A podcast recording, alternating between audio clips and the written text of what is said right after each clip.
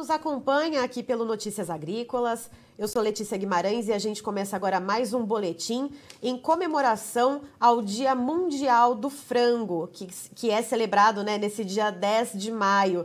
E quem está aqui com a gente hoje para bater um papo, para a gente discutir a importância da produção, da exportação do frango brasileiro e também do abastecimento aqui do mercado interno, é o Dilvo Groli, presidente da Copavel, lá do Paraná, e o José Eduardo dos Santos, que é presidente executivo da Asgave, no Rio Grande do Sul. Sejam muito bem-vindos. Boa Obrigado. tarde. Obrigado pelo convite Letícia. Eu é que agradeço a presença de vocês. Uh, e é um dia para a gente é, pensar, inclusive, dos bons resultados que a gente tem tido. Né? Recentemente, a, a BPA, Associação Brasileira de Proteína Animal, trouxe um balanço do ano de 2021, revelando um recorde nas exportações de carne de frango, chegando então a 4,6 milhões de toneladas em 2021. Isso pensando em que pouco mais de 30% da nossa produção é exportada, né? A maioria fica aqui em solo brasileiro e mesmo assim a gente atinge esse recorde.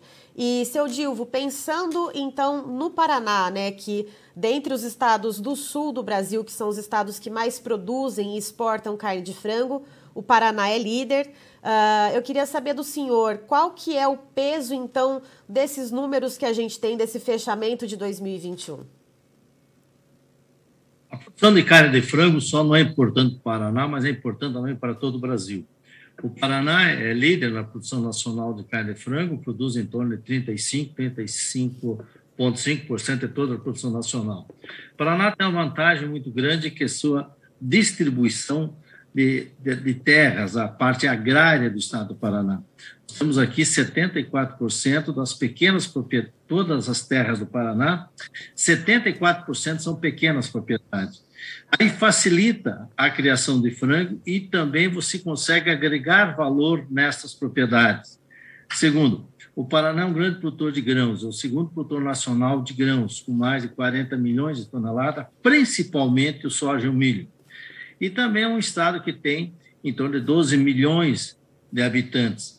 Então, nós temos um estado que tem condições plenas de produção de frango e a logística do Paraná é uma logística boa, porque nós temos, temos um porto de exportação muito conceituado, um porto bom, que é o Porto Paranaguá.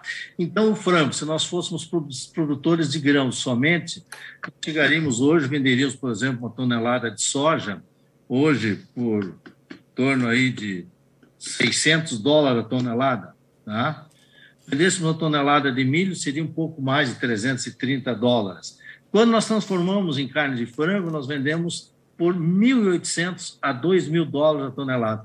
Então, a importância do Paraná, não só na produção, também na exportação, e esses valores de 600 ou de 330 na, no milho, quando transformamos em 1.800 na carne, dólares a tonelada de carne de frango, isso é distribuição de renda. Começa lá na propriedade, vem na área urbana e também você faz circular esse dinheiro nas indústrias que circundam um frigorífico, embalagem, uniforme, posto de combustível, toda essa logística que tem o frango. Então, a importância da carne de frango não é somente nos números de exportação, mas no valor da distribuição de renda. E o Brasil, um grande produtor de frango, é altamente competitivo e tem uma vantagem muito grande sobre os outros países, que é além da competitividade, também você tem uma grande é, vantagem na parte sanitária. Nós temos um plantel muito bem cuidado, nós temos um plantel que é isento de qualquer epidemia que nos cerque ou nos tire de qualquer país importador do mundo. Certo. E José Eduardo, puxando esse gancho que o seu Dilvo trouxe, né, da questão da sanidade, uh, eu queria que você falasse um pouquinho disso também. A gente vive um momento uh, de grandes surtos de gripe aviária uh, na Europa, nos Estados Unidos. Uh, e aí, inclusive, né, descendo aqui um pouquinho para o México. E o Brasil está né, tá livre dessa doença, uh, então a gente tem esse status sanitário muito respeitado. Uh, qual que é o peso disso, já que a gente exporta para mais de 150 países, né? E também abastece aqui o mercado interno com mais de 60% da produção. O que, que essa questão sanitária representa de fato? Ok. Bom, Letícia, mais uma vez obrigado pelo convite.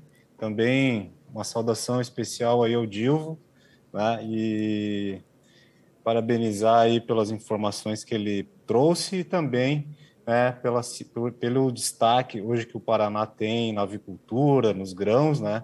E que nós estamos juntos, né? Estamos pertinho ali, ocupamos os é, Rio Grande do Sul, Santa Catarina e Paraná ocupam aí as principais posições no ranking de produção avícola, e os três estados do Sul é quase, se eu não me engano, quase 70% da produção e exportação avícola do, do, do Brasil, né?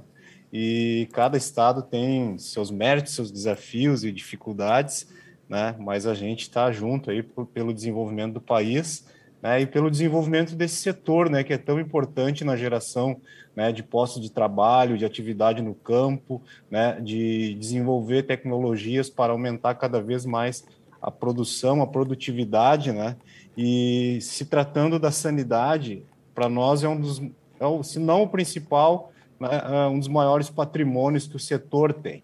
Né, é o nosso escudo e é o nosso passaporte ao mesmo tempo, né, para podermos colocar a carne de frango e os outros produtos avícolas, como ovos, frango e derivados, na mesa de milhares de brasileiros e na mesa de milhares de pessoas de mais de 160 países.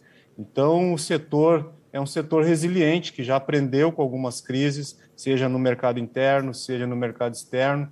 É um setor que se autodesenvolveu em matéria né, de produzir com qualidade, em produzir né, uh, valorizando o que tem de melhor, o seu produtor integrado, o seu uh, cooperativado, né, uh, os seus técnicos e profissionais, né, e aprendemos também né, com os casos de influenza aviária que nós já vimos no passado, né, que dizimou milhares de aves né, em diversos países, gerando um efeito em cascata, né, assim como o Dilma falou que o setor gera atividades né, e, e multiplica atividades de outros segmentos da, da, da da, economia, né, uma influenza aviária, ela também gera movimentos negativos em cascata. Então, o setor sempre observou isso né, e trouxe né, a responsabilidade para dentro de casa, ou seja, para dentro das indústrias, para dentro das cooperativas, para dentro da produção integrada, né, para se blindar e se proteger. Então, nós somos hoje um dos poucos países né, no mundo, se nós avaliarmos o cenário né, eh, das incidências de influenza aviária, né? Uh, o Brasil né, se mantém livre graças a esse comprometimento. Né?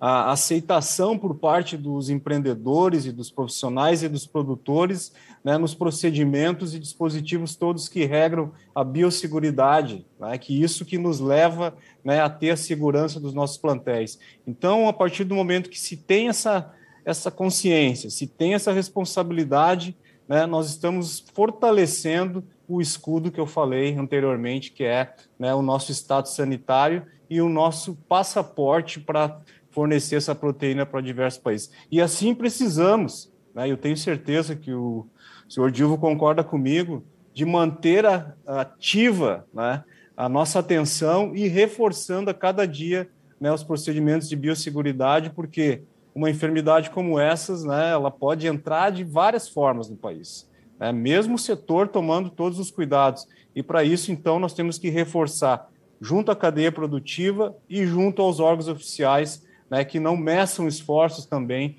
né, para fortalecer as, a, as averiguações, as investigações né, e o controle aí nos acessos aos, ao país, seja nas fronteiras, seja no, nos aeroportos. E tendo em vista ainda a questão de mercado externo, uh, seu Dilvo, o Brasil ele é destaque principalmente né, quando a gente pensa no mercado halal. Né? É um, um mercado de, de extremo peso aqui para o Brasil e o Brasil uh, tem muito esse cuidado né, de cumprir essas regras.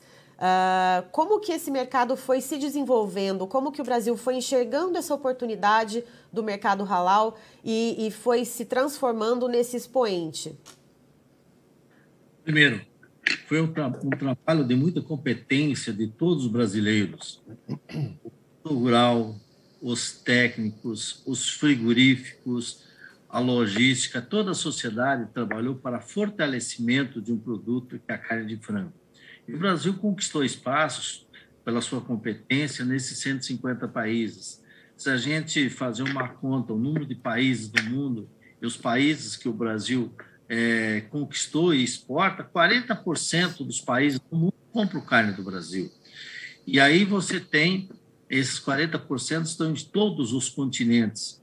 O continente que mais é, compra carne do Brasil é a Ásia, liderados pela China. Depois vem a, a parte da, da, do Oriente Médio, Europa e os demais países. Então, foi uma conquista que nós temos e hoje nós estamos expandindo a outros países como também estamos crescendo já nos países tradicionais. Então, eu acho que isso aí, essa uma conquista de 30, 40, 50 anos já. E eu quero aqui, quando falo assim conquista, fazer uma referência à grandeza dos nossos pioneiros, as primeiras empresas avícolas que abriram esse caminho para todos nós, que foi as empresas de Santa Catarina, inicialmente, liderado pela Petigão, pela Sadia, pela é, Seara, sem menosprezar qualquer um dos 500, 600 frigoríficos no Brasil. Mas é bom que a gente falar que, esse, que esse pessoal teve também uma competência muito grande, transportando, inclusive, carnes de avião lá de Santa Catarina para São Paulo, para depois ir para o Porto de Santos, depois embarcar. Então, foi uma conquista que começou há 40, 50 anos e que hoje nós, que estamos no setor, estamos com a responsabilidade e o compromisso de cada dia mais cuidar dos nossos plantéis, da sanidade, é, cada dia dar mais é, visibilidade à nossa carne, que ela tem uma qualidade, se não superior, mas uma qualidade que o mundo inteiro é, aceita, e por isso que nós temos hoje, é, fiz referência aos pioneiros, mas nós temos hoje uma responsabilidade de tocarmos essa, essa, essa, é, esse setor do agronegócio que diria, com muita tranquilidade, que é o setor que mais emprega e que mais distribui renda. Vou dar um número do Paraná: são 20 mil aviários. Só na, na, área, na área rural você atende 80, 100 mil pessoas e todas elas estão hoje é, tendo frango como alicerce das suas atividades, que é na base do pequeno produtor que tem até 50 hectares e que ele não iria sobreviver de grãos.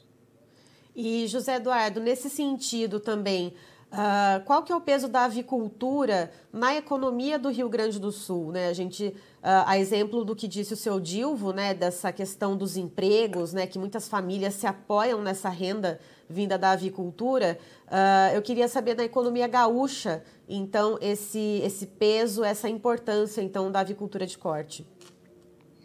Bom, Letícia, uh, também, né? O setor aqui, ele na pauta de exportações do estado, ele está em segundo lugar, né? Se eu não me engano, atrás apenas da soja ou, ou, do arroz. Agora não me lembro, mas eu sei que ele está em segundo lugar. E em matéria de, de geração de atividades, né? Empregos diretos, indiretos, hoje são em torno de 35 mil empregos diretos nas indústrias, né? E pelos fatores multiplicadores que nós temos aqui, que os nossos especialistas aí uh, divulgam, né, o setor gera em torno de 530 mil atividades indiretas, que são aquelas atividades todas que estão interligadas ao nosso setor, né, vai desde a produção de grãos, plástico, uh, uh, nutrição, né, tecnologias, equipamentos, né, uma série de atividades que estão interligadas ao nosso setor, né, que acabam se movimentando né, com toda essa pujança que tem a avicultura. Né? Em matéria de, de, de, de, exportações, hoje nós estamos aí na terceira posição do Brasil, exportamos em 2021 em torno de 730 mil toneladas, né? estamos vindo num processo de, de recuperação das exportações, que lá em 2017 né, nós exportávamos já em torno de 746 mil, e depois, né, com alguns uh, problemas que tivemos aí, em matéria de embargos e tal, de alguns países, setor teve que reduzir um pouco a exportação, mas agora estamos retomando aí os níveis né, que nós exportávamos lá em 2017, 2018.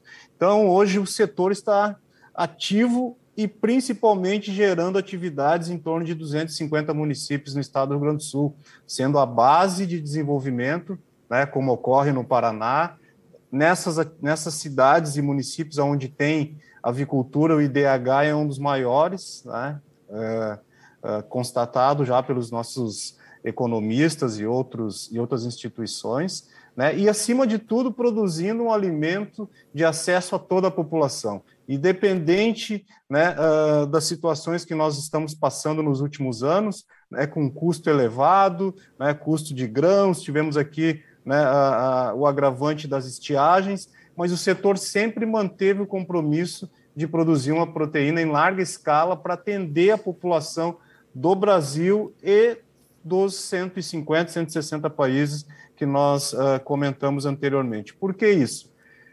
Temos sim que reajustar, com certeza, porque nós temos o custo, temos o milho, temos o combustível, temos a energia elétrica, temos uma série de fatores e compromissos que tanto a indústria, a cooperativa e os produtores têm.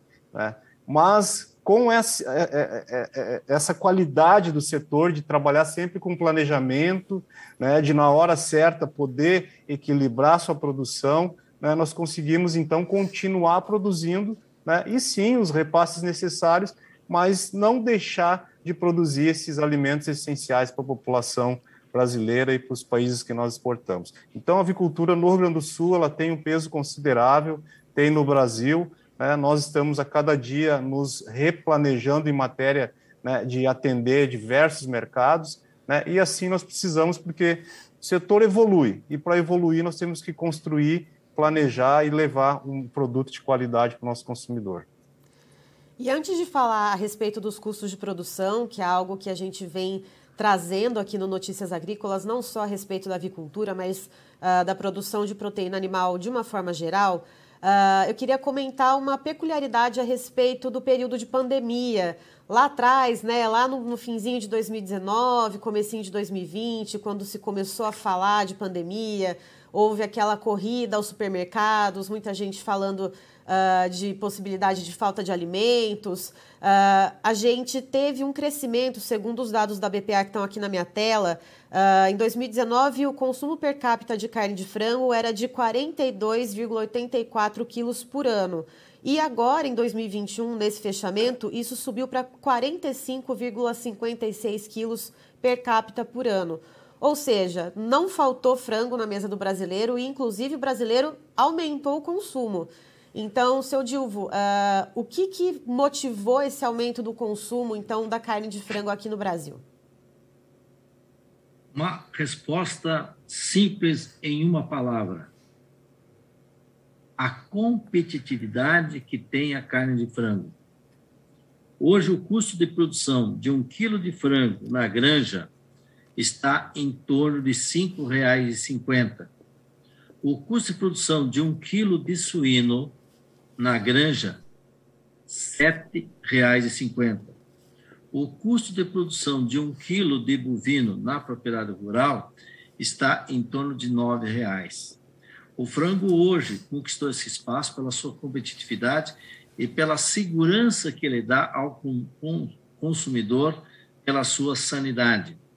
E eu quero voltar um pouquinho da, da, da importância do frango para o Paraná. Eu estava aqui vendo os 15 municípios do Paraná que têm mais de um bilhão de valor bruto da produção. Os 15 municípios do Paraná que ultrapassam a um bilhão no valor bruto da produção. Pasmem, os senhores, 15 deles estão, esse valor bruto da produção, alicerçado na carne de frango. E o estado do Paraná movimenta na avicultura em torno de 50 bilhões de reais ao ano. Então, o que, que conquistou esse mercado? A palavra não é mágica, é o fruto de um trabalho, de um esforço, de uma liderança do setor, que é a competitividade da carne. É a carne mais barata que nós temos no mercado e eu volto a reforçar: estamos hoje pagando uma conta, que é uma defasagem que nós temos entre o custo de produção. O, o meu companheiro da agricultura, o presidente da Associação Gaúcha, aí, foi muito feliz quando ele trouxe esse, esse, esse tema para a tela, o Zé Eduardo, que é o custo de produção hoje do frango, está mais alto do que o preço de mercado. E nós estamos aumentando o consumo mas é a carne mais competitiva e esta carne que está dando, felizmente, a oportunidade de colocar proteína animal em todas as mesas do Brasil, classe A, classe B, classe D e classe C. Nós estamos vendendo uma proteína de alto valor, hum, está a nível de consumidor hoje, o custo de um dólar e 80. Um dólar e 80. É mais barato do que uma garrafinha de água no exterior. Um dólar e 80. Então, esse crescimento do consumo é graças à competitividade que o frango tem. E em relação aos custos de produção, que foi uma pauta, né, foi um tema aí uh, que o José Eduardo trouxe.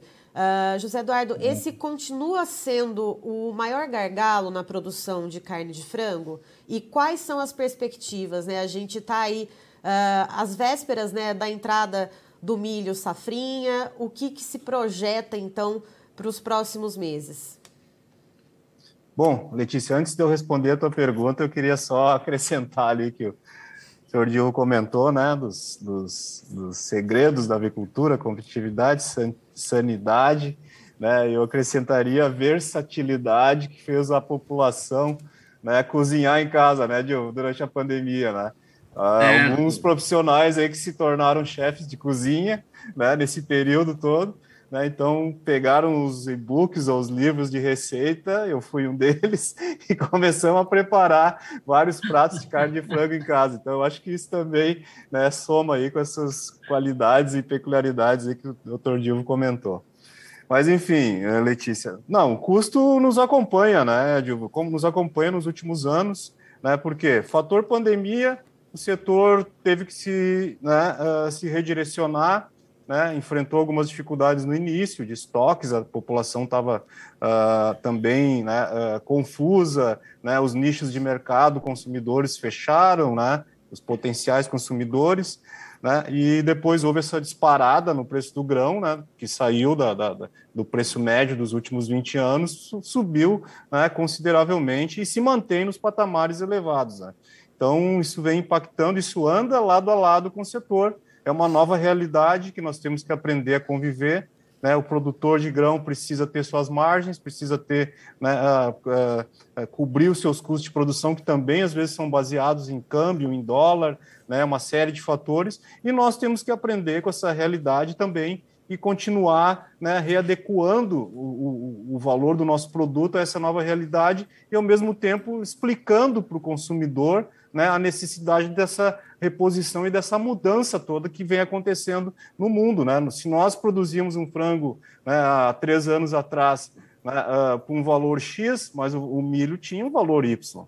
Hoje o, o frango né, também custa um valor diferenciado porque o milho subiu, a soja, o farelo de soja teve também né, os seus reajustes e outros fatores que, que impactaram. Então, assim, o que, que eu vejo de perspectiva? Nós temos que trabalhar com essa realidade, mas principalmente buscarmos as alternativas que estão na mesa para mudarmos o futuro né, uh, da, da, disponibilidade de grãos né, e da competitividade no que se refere à logística e suprimentos. Por que, que eu digo isso?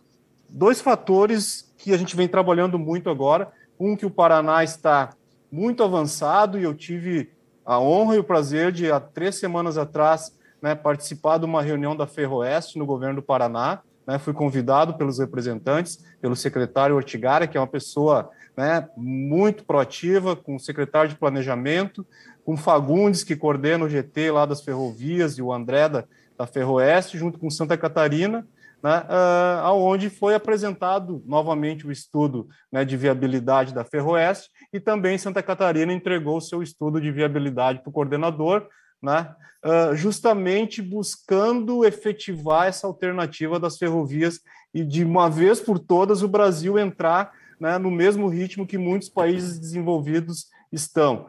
Nós uh, manifestamos, entregamos a nossa carta de intenção de também né, fazer uma extensão dessa ferrovia Chapecó até Passo Fundo, né? Tivemos uma ótima receptividade do governo do Paraná, do governo de Santa Catarina, porque o fluxo comercial ele transita entre os três estados. E depois tem a logística de utilizar os portos, como o doutor Dilma falou anteriormente.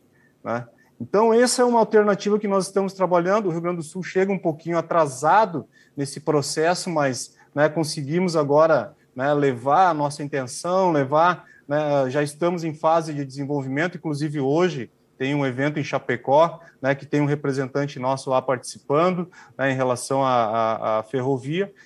Nós vamos trabalhar para estender né, de Chapecó até Passo Fundo. E uma outra alternativa que a gente vem trabalhando muito Estamos retomando um projeto de duas safras no Rio Grande do Sul, que antigamente, não sei se o doutor Divo se lembra, nós tínhamos um, duas safras aqui, depois o Estado, não sei porquê, acabou concentrando numa safra.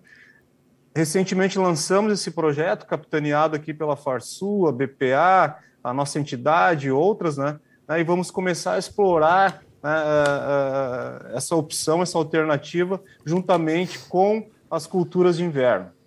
Então, assim, para mudar a história do déficit, para mudar a história da dificuldade, né, nós precisamos também apostar né, de forma diferenciada né, nessas alternativas que estão surgindo hoje para nos tornarmos ainda mais competitivos né, e com um custo né, menor, diminuir o custo de transporte rodoviário através das ferrovias né, e termos um leque de opções aí de, de, de grãos que podemos tanto atender o nosso setor, como exportar, né, mas também né, não vivemos mais nesse sobe e desce de déficit e efeitos da estiagem.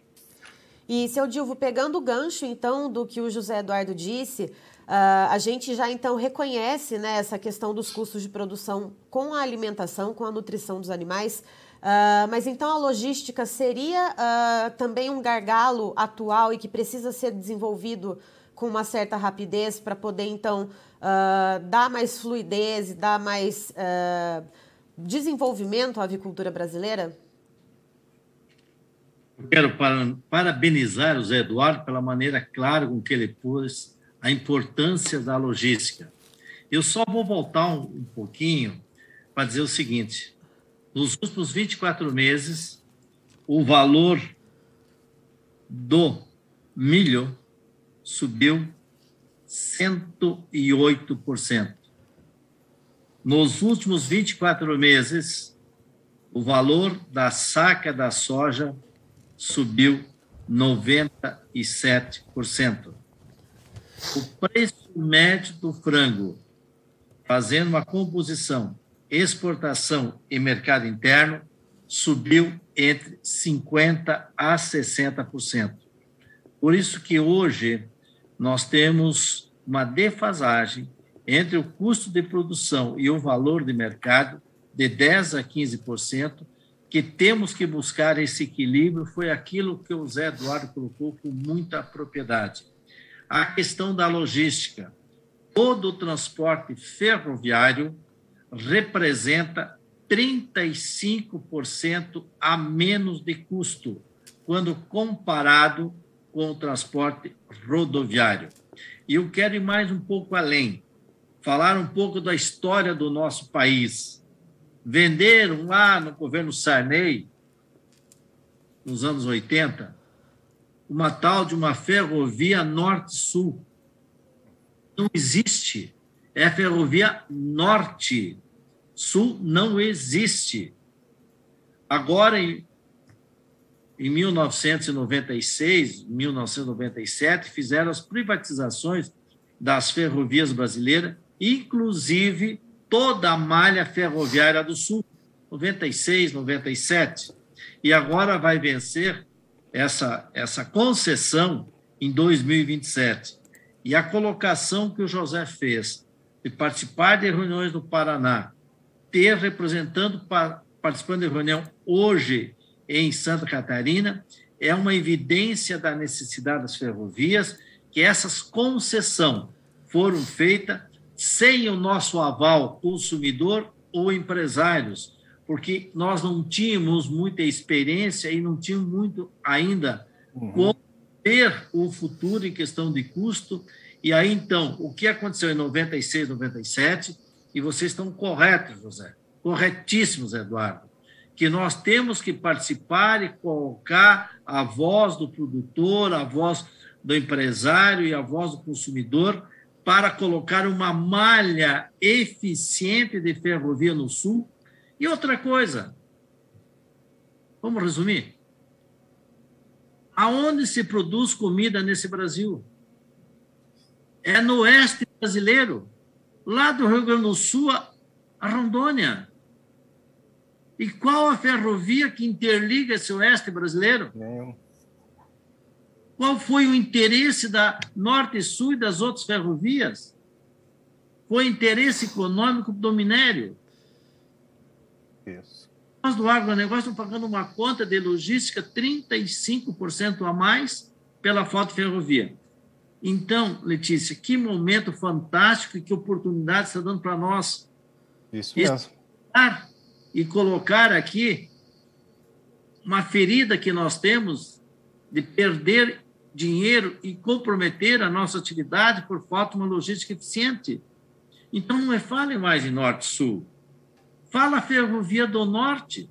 E nós do Sul vamos tratar de fazer essa extensão dessa ferrovia do Paraná para Santa Catarina, para o Rio Grande do Sul, levá-la para o Mato Grosso do Sul, Mato Grosso, e assim interligar nosso país, que não é só os 35 uma vez só, é 35% vezes, várias vezes, na produção de milho, na logística do milho, na logística da soja, na logística do frango. Então, é essas coisas que nós temos que ver para projetar a produção de frango para 2030, 2040. Se nós somos competitivos hoje, nós estamos sendo pela força da genética, dos profissionais, das nossas instalações, mas agora nós temos que pegar outros meios para complementar e não essa competitividade nossa vir a ruir com o tempo por falta de estruturas. Isso Certo. Muito obrigada, seu Dilvo Groli e José Eduardo dos Santos, por estarem aqui, então, trazendo a importância da produção de frango aqui do Brasil, não só para a alimentação do povo brasileiro, para a geração de emprego e para o desenvolvimento do país, mas também para alimentar, então, mais de 150 países mundo afora e levar o nome do Brasil como um expoente de, de produção de alimento de qualidade. Muito obrigada.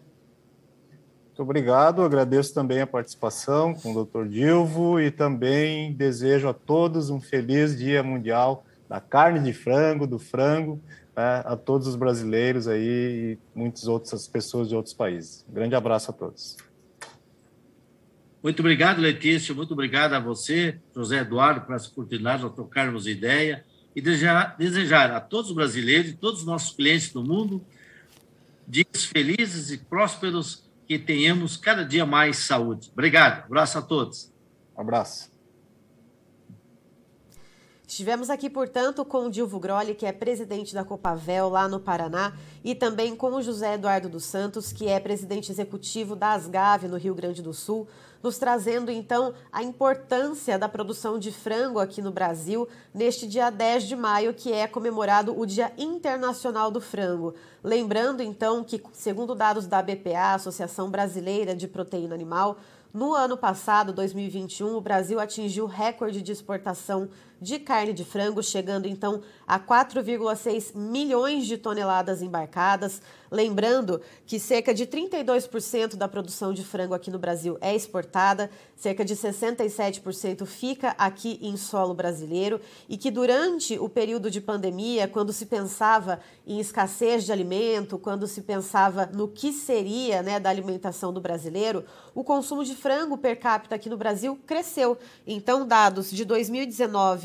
havia um consumo per capita anual aqui no Brasil de 42,84 quilos, então, por ano por pessoa. E agora, em 2021, a gente encerrou o ano com 45,56 quilos por pessoa consumidos anualmente, ou seja, é, como os, tanto o seu Dilvo Groli quanto o José Eduardo dos Santos trouxeram, a avicultura é um setor extremamente resiliente uh, e de produção de muita qualidade, né, de muita preocupação com sanidade. é, e um setor que gera muitos empregos, principalmente na região sul do país, onde se concentra a maior parte da produção e de exportação.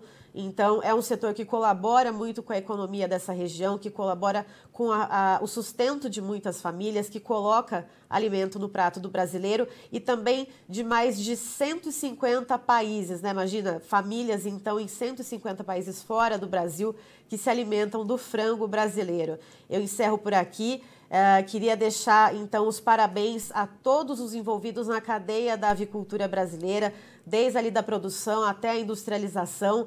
Uh, vocês que fazem parte desse setor, parabéns uh, por terem se mantido ao longo de todo esse tempo, mesmo com custos de produção em alta, seja com questão da alimentação dos animais ou questões logísticas. parabéns a vocês que se mantiveram então na produção. Eu encerro por aqui, daqui a pouquinho tem mais informações para você. Notícias Agrícolas, 25 anos ao lado do produtor rural. Se inscreva em nossas mídias sociais. No Facebook, Notícias Agrícolas. No Instagram, arroba Notícias Agrícolas. E em nosso Twitter, arroba Norteagri. E para não perder nenhum vídeo, não se esqueça de nos acompanhar no YouTube e na Twitch, Notícias Agrícolas Oficial.